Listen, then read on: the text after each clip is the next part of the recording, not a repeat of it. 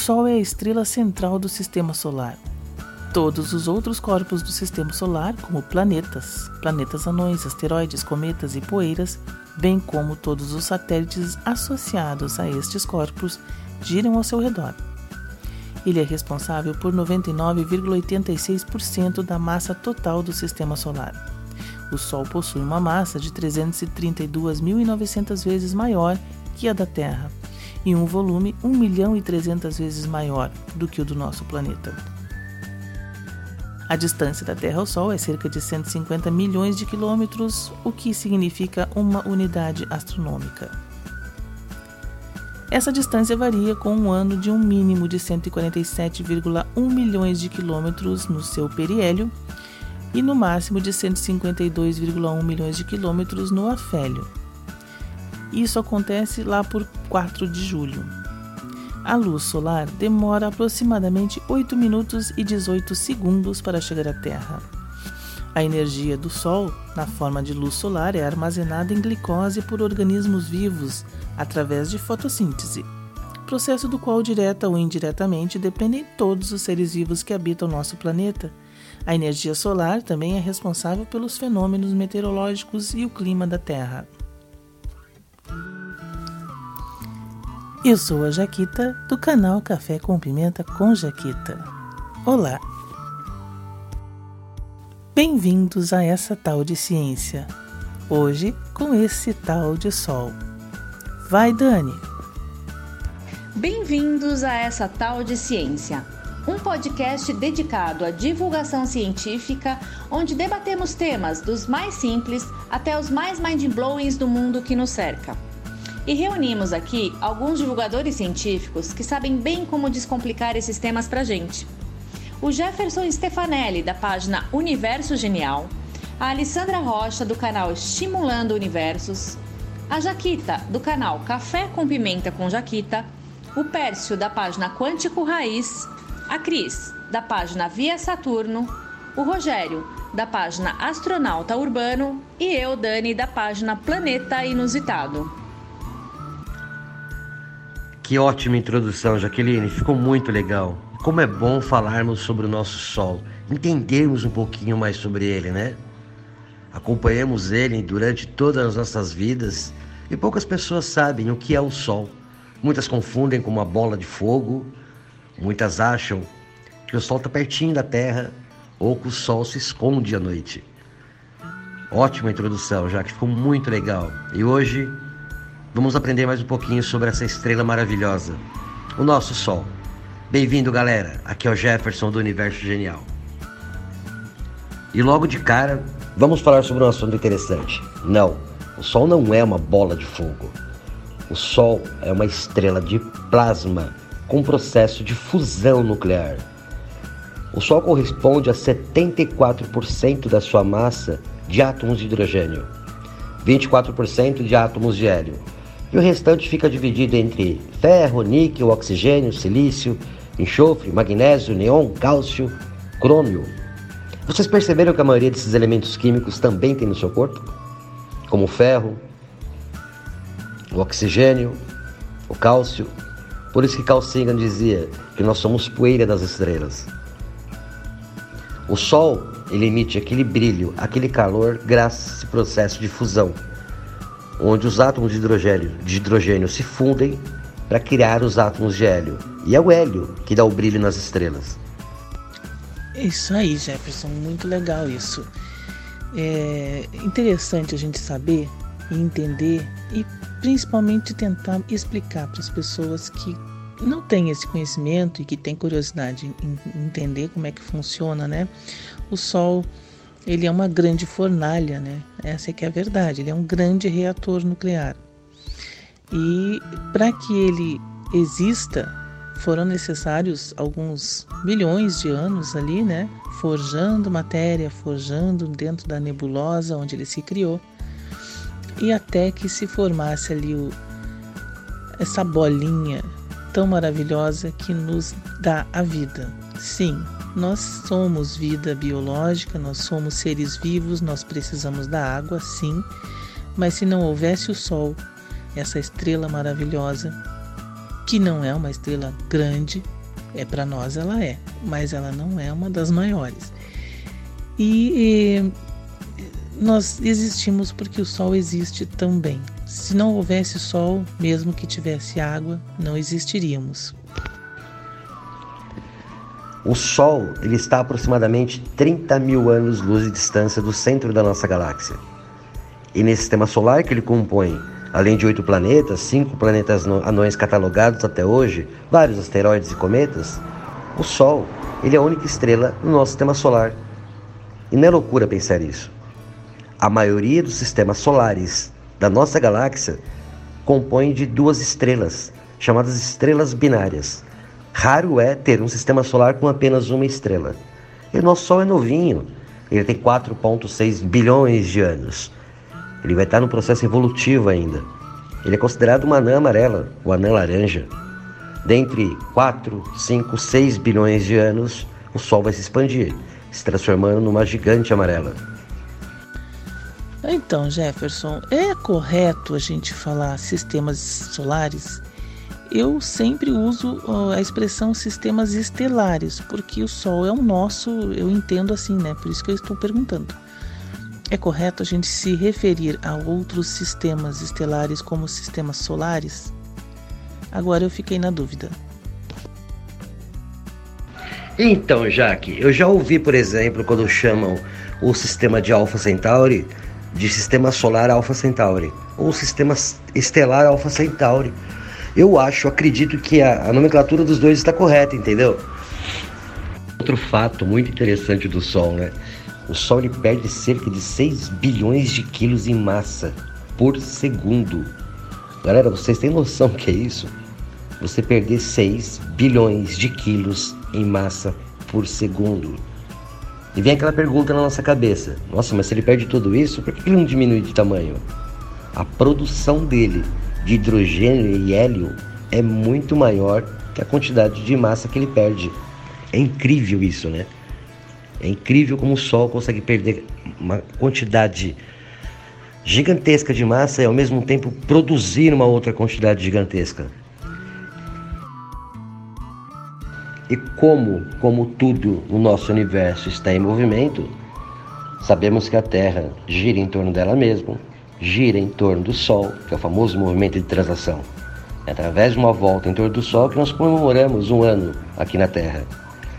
Só que, como tudo está em constante movimento, o Sol também tem seu movimento de translação em torno do centro da Via Láctea.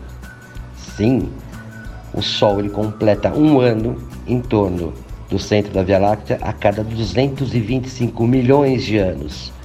Então demora aproximadamente 225 milhões de anos para o Sol dar uma voltinha em torno da galáxia.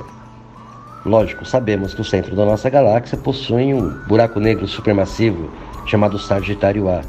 Esse é o tempo então que o Sol demora para dar uma volta em torno desse buraco negro. E o Sol viaja a aproximadamente 870 mil quilômetros por hora. Lembrando que tudo que está dentro da gravidade do Sol ele arrasta junto. Então, os planetas, os planetas anões, asteroides, cometas e outros objetos que compõem o nosso sistema solar acompanham essa volta louca que o Sol dá em torno da Via Láctea. O Sol ele tem um movimento de rotação também, não tem? Dentro do eh, um movimento de rotação, lógico, do próprio eixo dele. Tem sim, Jaque, tem sim. A rotação do Sol dura 27 dias no seu equador e 32 dias nos seus polos. Porque o Sol não é um corpo rígido, né? E também, de acordo com a sua massa, então até o movimento de rotação dele é um pouco diferente. É 27 dias terrestres no equador e 32 dias terrestres no polo, nos polos. E a velocidade de rotação do Sol é 1.900 km por segundo.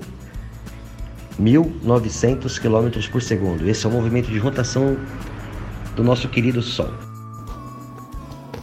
Como já foi comentado, né, o Jefferson comentou sobre a fusão nuclear que acontece ali no núcleo do Sol.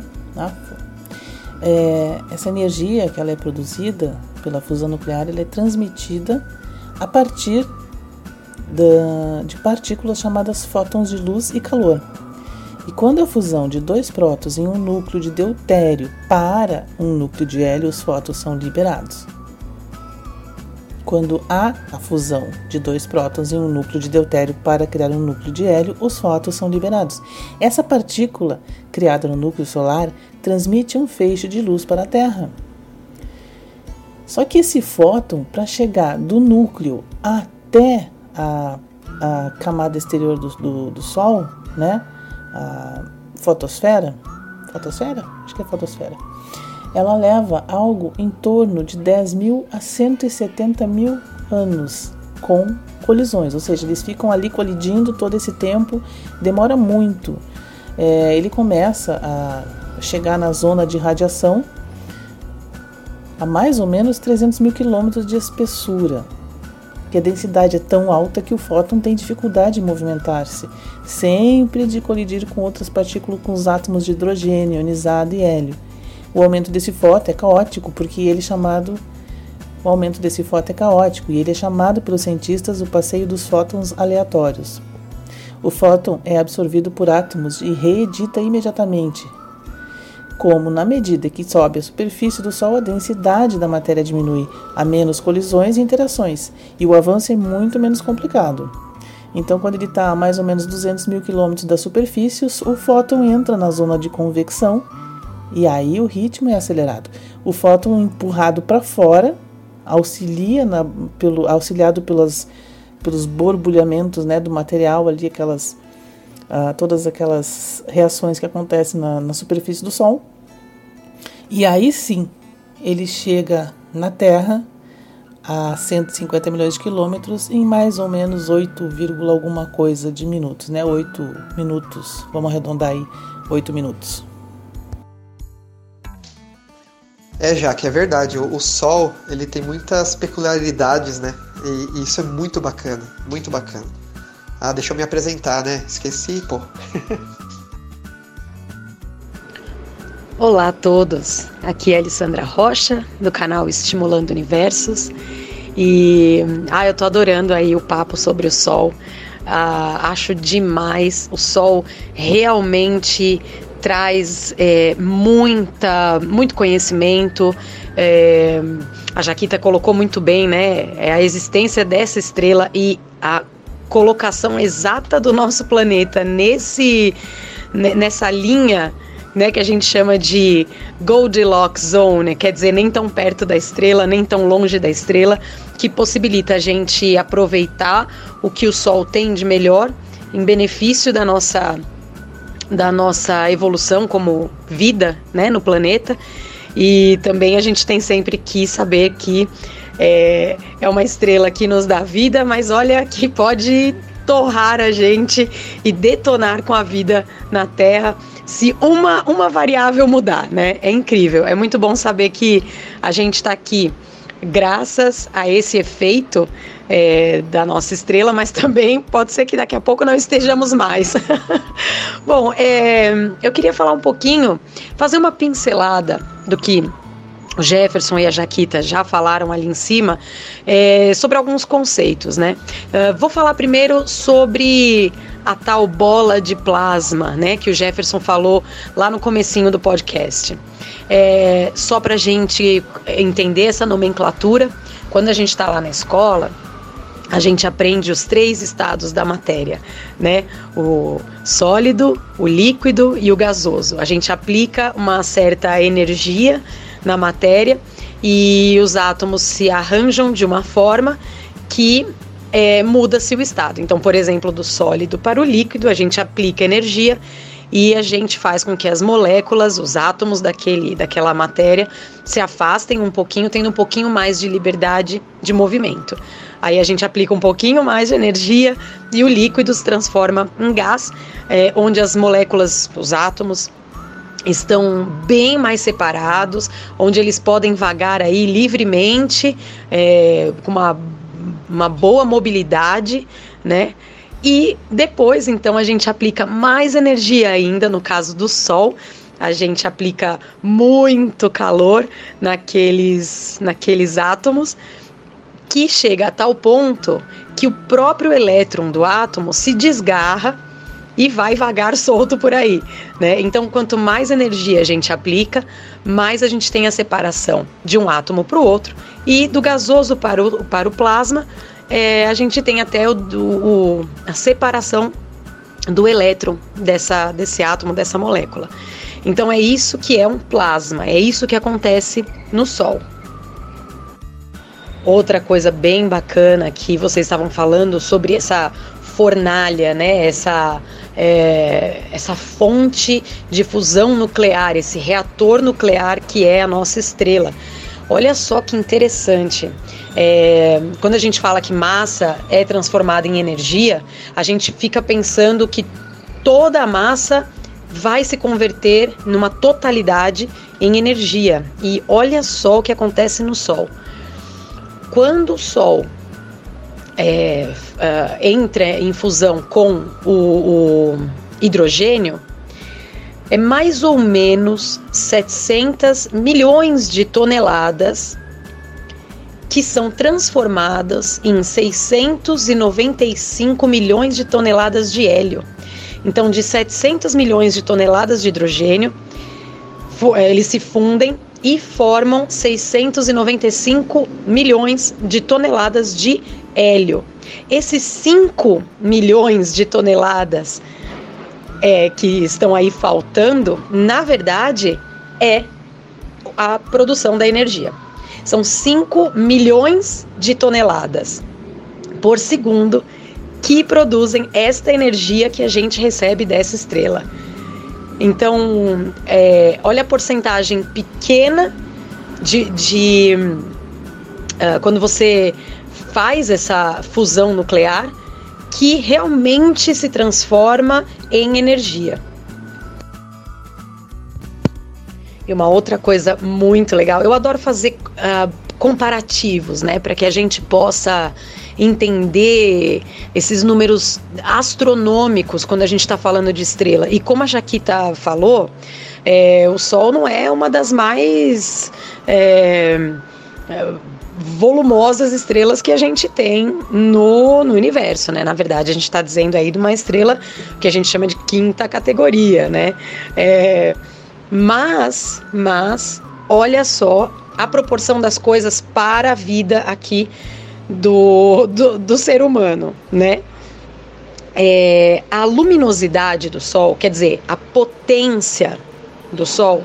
E quando eu falo potência, imagina uma lâmpada, tá? É, você tem uma lâmpada lá de 100 watts. Essa é a potência. Ela vai ter 100 watts a qualquer distância que você estiver dela, tá? Então isso é a potência ou a luminosidade de uma estrela. Não confundir com brilho, tá? O brilho é a quantidade de luminosidade que você recebe e isso sim varia da, da sua distância, tá? Quanto mais afastado você tiver da fonte, é, menor vai ser o brilho, tá? Então, vamos lembrar que eu, eu vou dar esse dado para vocês sobre a luminosidade, a potência dessa estrela, independente de onde você estiver olhando para ela.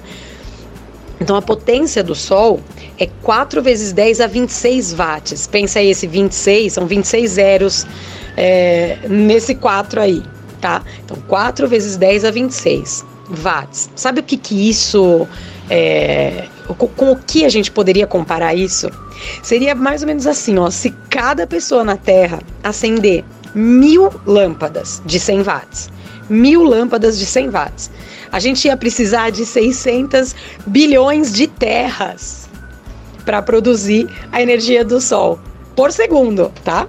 Então, de novo, gente, se 600 bilhões de terras, 600 bilhões de planetas, e todas as pessoas desses 600 bilhões acendessem mil lâmpadas de 100 watts, a gente teria a luminosidade do Sol por segundo, 4 vezes 10 a 26 watts de potência.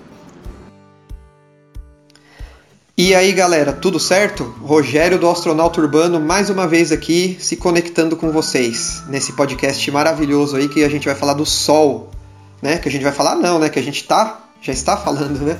E é muito legal aí para muitas pessoas não sabem é, as características do Sol, é, como, como ele foi formado, a idade, é, como que ele queima, vamos dizer assim, né?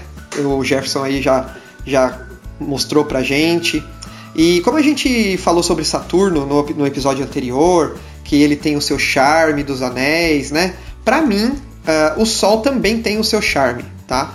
É, na minha opinião, a coroa solar é o charme do Sol. Ela também é conhecida como coroa branca, coroa de Fraunhofer ou corona. Mas eu acho que corona não é muito legal atualmente aí a gente ficar falando essa palavra que já encheu o saco de todo mundo, né? é, que, que é aquele, envol, aquele envoltório luminoso em torno do Sol que quando vocês veem o eclipse é, aparece claramente, certo? Essa é a coroa solar. Nossa, é muito, muito legal esse lance da, da coroa, né? Ô, você sabe qual é a extensão da coroa solar? É uma coisa de maluco, tá? É, a coroa solar ela fica na, acima da, da cromosfera, tá? Mais para frente eu vou falar um pouquinho sobre essas partes do Sol, tá? Uh, mas a, então a coroa ela se estende, olha só esse número, por dois raios solares. Pega o raio do Sol, multiplica por 2, e essa é a extensão da coroa solar saindo ali da, das estruturas né, do Sol. Depois da fotosfera, você tem a cromosfera. Saindo daquilo ainda por dois raios solares é a extensão da coroa solar. Absurdo. Sim, sim, Alessandra, eu sei, é uma, é uma coisa absurda, né? muito, muito absurda. Ah, e olha que o Sol não é uma das maiores estrelas, né? Bom, a coroa ela é dividida em duas camadas, tá?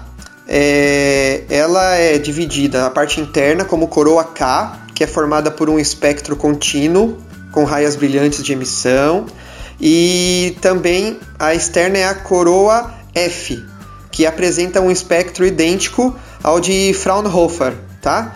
É, e ela mede, ela chega a medir até 13 milhões de quilômetros, tá?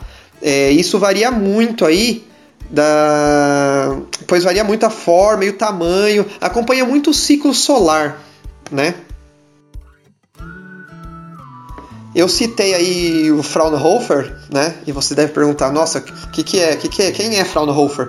Fraunhofer ele foi um ótico alemão, tá? Que ele que descobriu as linhas escuras de absorção, tá? Por isso que tem o nome de espectro de Fraunhofer, tá?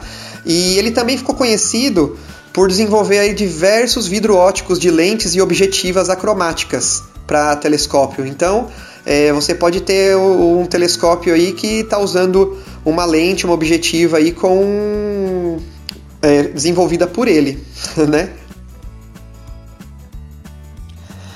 E como, como que eles iriam conseguir saber mais né, sobre esse charme da nossa estrela, sobre a coroa solar? A resposta é bem simples. Em agosto de 2018, não sei se, se vocês lembram, né? A NASA lançou a sonda Parker ao espaço, tá? E ela, com esse objetivo de chegar ao Sol, ela se tornou o objeto humano mais, que mais se aproximou do Sol, tá? Essa sonda ela, ela mede 3 metros de altura e pesa aí em torno de 550 quilos, tá? Os seus painéis solares eles são capazes de prover a geração de 388 watts de energia durante suas passagens mais próximas ao Sol, tá? Então, ela foi desenvolvida para estudar a coroa solar e mais algumas coisas, né?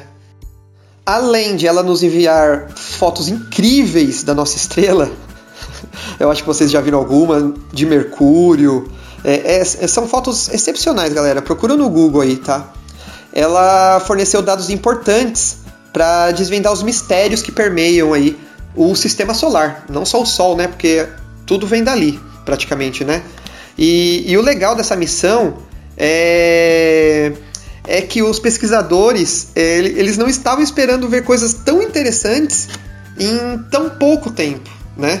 Isso que é, isso que é o mais legal. É, o principal foco dos especialistas é mapear a fonte dos ventos solares que chegam à atmosfera da Terra e transportando diversas partículas, tá? E além disso, os físicos querem entender as estranhas inversões do campo magnético desse plasma, é, pois isso pode estar acelerando aí as partículas em direção ao nosso planeta. Essa, essas partículas elas interagem com o campo magnético da Terra, tá? Que gera até a, aquele lindo fenômeno que é a aurora boreal, tá? Entretanto, é, eles têm o potencial de causar interferências aí em sistemas tecnológicos, é, como rede elétrica, GPS, é, os equipamentos de telecomunicação e até colocar em risco satélites e a base espacial lá que ficam os astronautas, a ISS. Um outro fator aí que a sonda Park está explorando é o que justamente eu comecei a falar ali atrás, tá? Sobre a coroa solar, que é a parte mais externa da, da estrela, aquela bordinha que nem eu disse, que a gente vê nos eclipses, tá? É um novo estudo, aliás, explica por que essa região é tão quente, como eu já disse, né? Comparada a, com a superfície do Sol. E isso é algo que intrigava os cientistas há décadas, há décadas, né? E, e, por isso que eu falei que o Sol tem esse charme, que na hora do eclipse vê aquela coroa linda, é, é, sensacional. E é claro que os astrônomos querem saber muito mais sobre, sobre isso, né? sobre essa parte do Sol. Os especialistas acreditam que as altas temperaturas uh, da coroa é, interfiram nos ventos solares, né? que são jatos de plasma aí, que saem do Sol enquanto ele realiza seu movimento de rotação, assim como a, Jaquita aí mencionou pra gente. Né? Esse material ele é composto principalmente por prótons e núcleos de hélio, que viajam ao longo é, das linhas de campo magnético da estrela. Essas, essas rajadas, essas rajadas podem ser rápidas ou pode ser lenta, varia muito, né? Que é uma coisa que também intriga aí os astrônomos. Isso porque eles já sabem que as rajadas são mais, é, são mais rápidas, são provenientes é, de buracos na camada externa do Sol. Aliás, essa missão deu uma foto incrível da superfície da nossa estrela. Se você ainda não viu, veja, vale a pena, tá? Vendo de longe você vai pensar que é um doce pé de moleque, mas não é não, é a superfície do Sol, tá? Entretanto, aí a, a origem dos ventos mais lentos ainda é mal compreendida, principalmente porque eles são mais densos, né? Bom, e aí? Entender aí exatamente como o vento solar passa de um fluxo rotacional para um fluxo é, direto tem implicações na compreensão de como o astro libera a sua energia, né? E isso até dará melhores pistas para os astrônomos aí de como funciona o ciclo e a formação também não só do Sol, mas também de, de outras estrelas, né? E felizmente os dados captados pela Parker é, mostram com mais precisão aí como a estrutura magnética da coroa solar funciona. Tá? Os dados dizem que o vento solar ele está emergindo de pequenos orifícios coronais. Tá? É, também viram a atividade impulsiva, grandes jatos que acreditam os astrônomos né, estar relacionados aí da, à origem com o vento, o vento solar. Tá? E para realizar essas medições coronais aí, a sonda permaneceu, olha que interessante isso, né? A sonda permaneceu cerca de uma semana é, sobre cada buraco que ela encontrou na camada externa. É, a ideia era captar aí as partículas emitidas pelos ventos solares, permitindo até que os físicos entendessem é, o que estava acontecendo ali, tá? Foi assim que a equipe percebeu que as inversões magnéticas no plasma ejetado pelo Sol, né? E isso é uma coisa que não estava é, esperado pelos astrônomos verem isso, mas aconteceu, né? Isso é muito legal. É, isso porque, como o plasma expelido pelos ventos solares é composto de elétrons com carga negativa e íons com carga positiva, as partículas se separam criando um campo eletromagnético próprio. Né? A diferença é que, em vez de ser constante, como esperado, né, esse, magne esse magnetismo ele varia de tempos em tempos. É, isso deixando os estudos aí para os astrônomos um pouquinho mais complicado né, do que eles esperavam. Não, e mais, né? É, a equipe eles está, está detectando restos de estruturas do Sol sendo lançada ao espaço e mudando violentamente a organização dos fluxos né, e do campo magnético. É, isso mudará drasticamente as teorias sobre como a coroa e o vento solar é, se aquecem. Né? Então, eles vão continuar estudando isso daí para ver como realmente acontece. As teorias antigas mostravam que no próprio Sol os, os elétrons sempre fluem estritamente ao longo de suas linhas do campo magnético, tá? independente dos outros elementos. É, mas as novas medições mostram que o fluxo de elétrons também ocorre na direção oposta e volta para o próprio Sol. Olha que legal isso! E então isso sugere aí que as reversões percebidas no plasma expelido pela estrela são torções do campo magnético do próprio material e não alteração no magnetismo da estrela. O mais interessante também, outra surpresa aí que os especialistas tiveram, foi a poeira que atingiu a sonda, né? É, cada grãozinho dessa poeira aí tem um micron, que é um milésimo de, mi, de milímetro, tá? E provavelmente aí são provenientes de asteroides ou cometas que passaram perto do Sol e foi desintegrado aí por causa do, do calor. Ah, e tem mais uma coisa, né? É, e uma manobra aí de correção aí da, de trajetória feita em 10 de janeiro é, fez a sonda bater mais um recorde aí, que foi objeto feito pelos humanos mais próximo do Sol, tá? Ela passou a 18,6 milhões de quilômetros de distância. Antes disso, nada, nada, nada chegou tão perto feito por nós, tá bom? Essa missão, ela vai aí até 2025, tá? Então ela vai. Um total de voos, eu acho que ela, ela já deu 3, está indo para o quarto. Vão ser 24 sobrevoos aí ao todo da missão, tá bom? E os cientistas. É, para os cientistas entenderem como o astro funcionou, né? Eu acho que depois dessa missão, né, pessoal, é, o Sol vai ficar bem mais. Vamos dizer assim, o Sol vai ficar bem mais claro para os astrônomos, né? Concordam? Rogério, sensacional os seus áudios explicando sobre as sondas sensacional. É, é bom entendermos que estudamos o Sol há tanto tempo e ainda continuamos estudando, porque nós não sabemos tudo dele. Não sabemos o que acontece com esses ventos solares, com as partículas, com os neutrinos que ainda estão em estudo, que são partículas quânticas enviadas pelas estrelas, enviadas nosso Sol. Pelo nosso sol. Aliás, enquanto você está ouvindo esse áudio, bilhões de neutrinos atravessam o seu corpo. Ao mesmo tempo que hoje estamos entendendo o que acontece com a nossa estrela, é bom entendermos como que tudo isso começou. Como não há nenhuma prova circunstancial de como o Sol se formou, devido ao seu núcleo, devido à sua evolução, devido à sua formação, há a probabilidade do Sol ter surgido há 4,6 bilhões de anos atrás. Ela faz parte de uma das mais de 100 bilhões de estrelas existentes aqui na Via Láctea.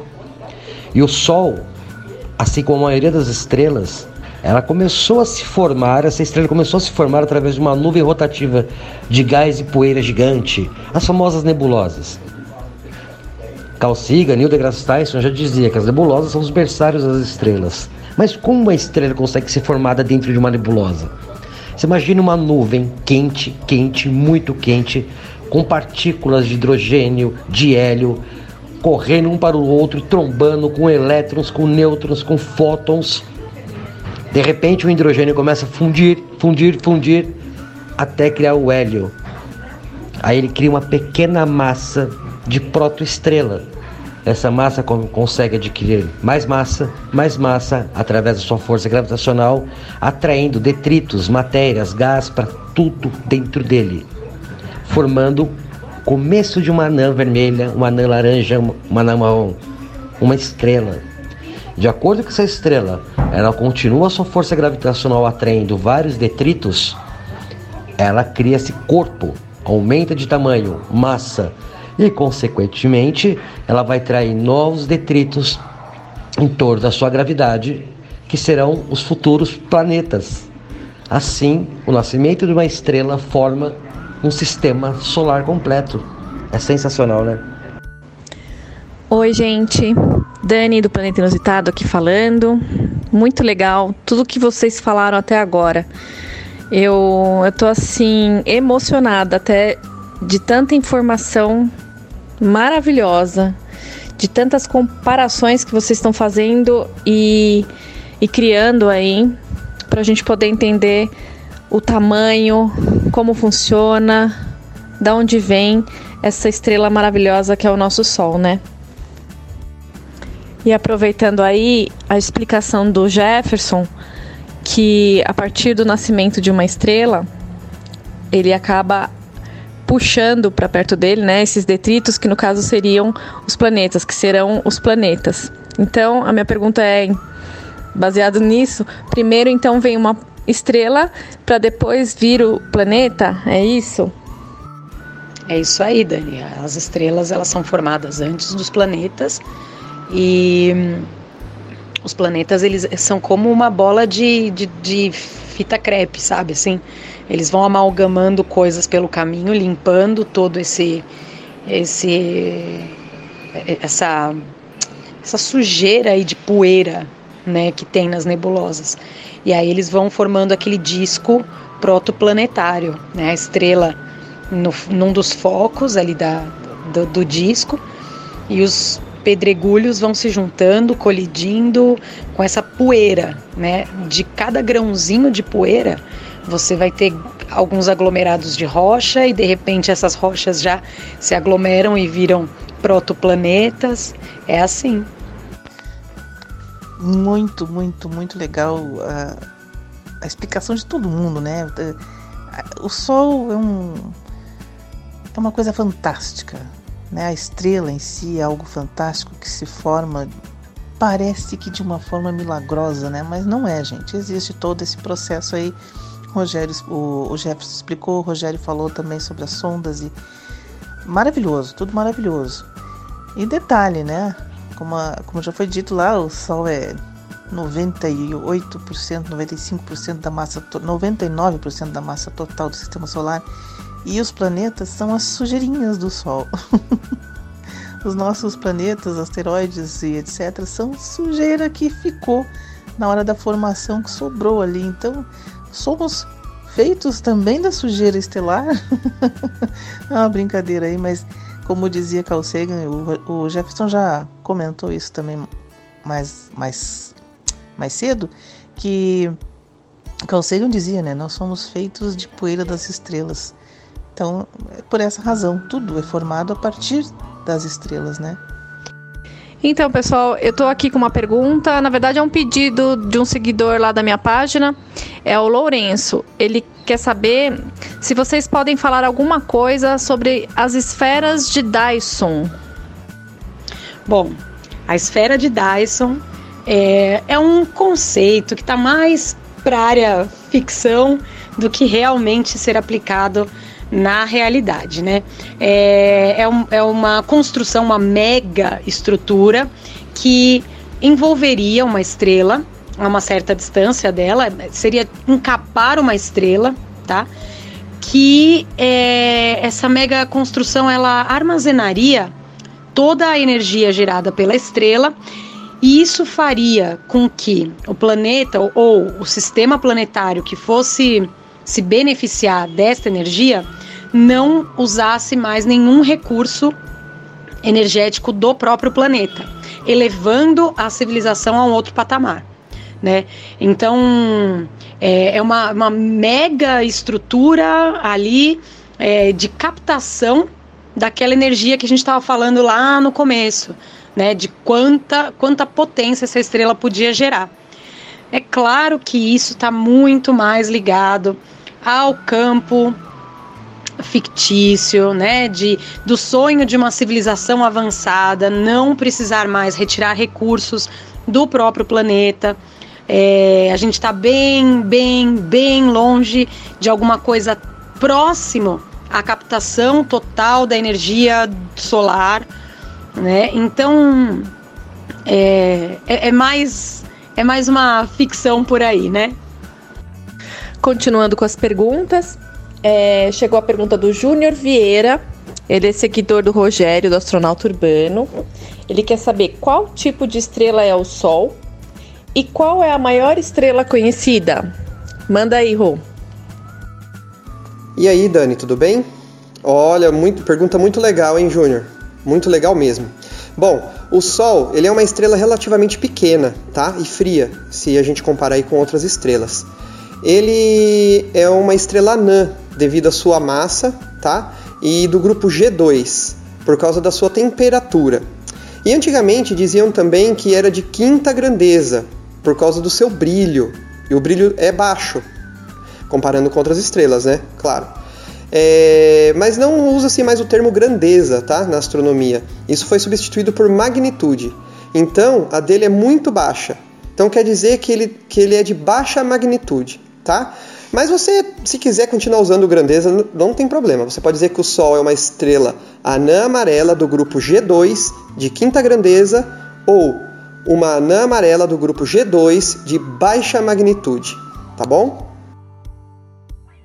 A maior estrela encontrada até hoje é a UY Scut, tá? Ela é classificada aí como uma estrela hipergigante. Ela vem depois da classificação supergigante, para você ter uma ideia, tá? É, ainda que seu tamanho a, a, torne a maior já vista, ela não é a mais massiva, tá? O seu, e o raio dela alcança na região de 1.700 vezes maior do que o raio do nosso Sol, aproximando aí mais ou menos um bilhão de quilômetros. Olha isso. É, são quase 8 unidades astronômicas. Lembrando que uma unidade astronômica é a distância entre a Terra e o Sol, tá? Que são 150 milhões de quilômetros, certo? Se a gente colocar a, a, o Y Scut no lugar do Sol, para você ter uma ideia, ela ocuparia aí, ela chegaria na órbita de Saturno, tá? Então a gente nem estaria aqui também, certo? Abraço, Júnior. Então, tem um vídeo sobre a Y-Cut lá no meu canal. Depois, se vocês quiserem, eu deixo o link aí. Ah, bem lembrado, Jaque, bem lembrado. É aí, galera, pode ir no canal dela lá depois do podcast, que essa estrela aí ela é bem peculiar, né? Até, até agora, que nem eu expliquei, é uma das maiores estrelas encontradas, né? No futuro, quem sabe, os astrônomos podem achar maiores ainda, né? porque o universo não tem limite, né? Aliás, né, gente, Café com Pimenta com Jaquita lá no YouTube é, tem um vasto arsenal de informações sobre astronomia. A Jaquita faz um trabalho excelente de trazer para a gente essas descobertas, esses números, esses dados. É, por favor, hein? Todo mundo lá no Café com Pimenta com Jaquita, YouTube e Instagram também. Bom, galera, eu acho que agora a gente pode falar de um assunto que vai fazer a Battle Chelsea não se sentir tão sozinha, né? Segundo os astrônomos aí, daqui a mais ou menos um bilhão e meio de anos, se você acordasse aí pela manhã, não encontraria nada do mundo que você conhece hoje tá? Nossa estrela, nossa estrela estará 10% mais brilhante e parece ocupar um pedaço enorme do céu, que por sinal não é mais azul, né? Na, na cidade aí não vai ser mais azul o céu. O Sol estará começando a morrer. É isso mesmo, começando a morrer. E os primeiros sintomas da sua longa agonia já só só esses primeiros sintomas aí já vai extinguir a vida da Terra que conhecemos hoje. Apesar de tanto vigor, né, assim como Jefferson explicou pra gente, o Sol perde uma fração mínima de matéria diariamente. Mas daqui a cerca de 7 bilhões de anos, o hidrogênio terá se esgotado e o astro começará a queimar hélio. Aí a energia liberada será tão maior que ele se, se transformará numa gigante vermelha, tá? É uma estrela que pulsa, variando seu diâmetro em milhões de quilômetros. Nessa fase, Mercúrio já será engolido e destruído. Para vocês terem uma ideia aí, o tamanho e o brilho solar chegarão ao, ao máximo daqui a 7 bilhões e meio de anos, tá? É, segundo os astrônomos, seu raio ficará mais de 200 vezes maior, chegando muito pertinho da Terra, muito pertinho. E o seu brilho 5 mil vezes mais intenso, né? Quando você vê o sol brilhando aí, já, já, já é bem forte, imagina isso 5 mil vezes maior, né? Não é verdade? E o calor na Terra será muito superior ao de Vênus, que também nessa, nessa parte aí é outro planeta que será extinto, né? E que é por volta de 500 graus, então vai ser muito mais quente, muito, muito mais quente mesmo. E à medida que, que esse brilho for aumentando, o vento solar lançará mais e mais energia e matéria da estrela para o espaço. Esse efeito é, reduzirá muito a massa do, do Sol e, consequentemente, a sua força gravitacional, até o ponto em que as amarras da gravidade estarão tão frouxas que os planetas correrão mais longe. Mas eles não escaparão do sistema solar, tá? Só vão mudar é, um pouco a, órbita, a órbita do que eles têm é, nos dias de hoje. E com esses planetas girando mais longe, o Sol ele vai agonizar aí por mais alguns milhares de anos na tentativa de aí como a, como a gente disse, né, a fornalha, né, vai tentar reacender a fornalha no seu interior. E ele terá expandido aí e contraído mais ou menos umas quatro vezes no total. A cada expansão, né, a cada expansão que o, que o Sol tentar fazer, e tentar não, ele vai fazer, né, é, mais matéria será jogada fora, tá? E então ele vai enfraquecendo e se apagando aos poucos, até, vamos dizer assim, o suspiro final, né? E é aí que um dia é, o astro, nosso astro-rei foi um, uma anã amarela, aí passou por uma gigante vermelha, aí no, depois de sua morte ele vai virar uma anã branca. Interessante isso, né? Dá um pouco de medo, mas é interessante, né? Fantástico, né, Rogério? Fantástico.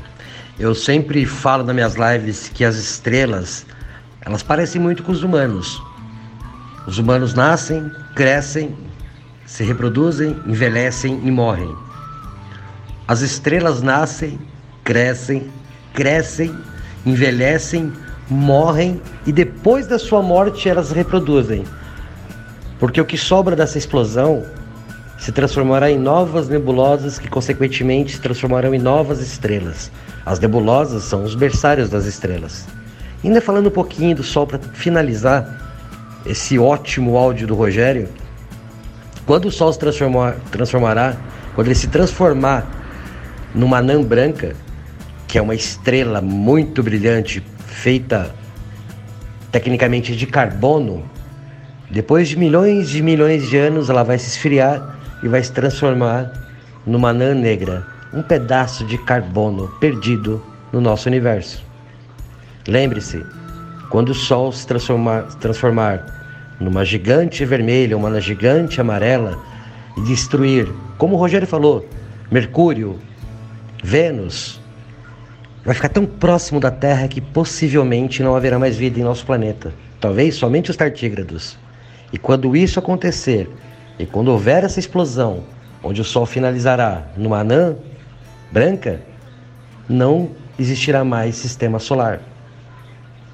Júpiter, Saturno, Marte, Netuno, Urano e os planetas anões, tecnicamente, ficarão perdidos dentro da nossa galáxia. Se transformarão em planetas errantes. Esse é o final do nosso sistema solar. E aí, pessoal, gostaram do nosso podcast de hoje? Olha, porque essa tal de ciência tem muito ainda o que falar, viu? Qualquer dúvida ou informação que vocês quiserem, é só falar com a gente lá no Insta. O Jefferson Stefanelli do Universo Genial, a Alessandra Rocha do Estimulando Universos, a Jaquita do Café com Pimenta com Jaquita, o Pércio, do Quântico Raiz, a Cris, do Via Saturno, o Rogério, do Astronauta Urbano e eu, Dani, do Planeta Inusitado. Valeu, gente, e até o próximo podcast.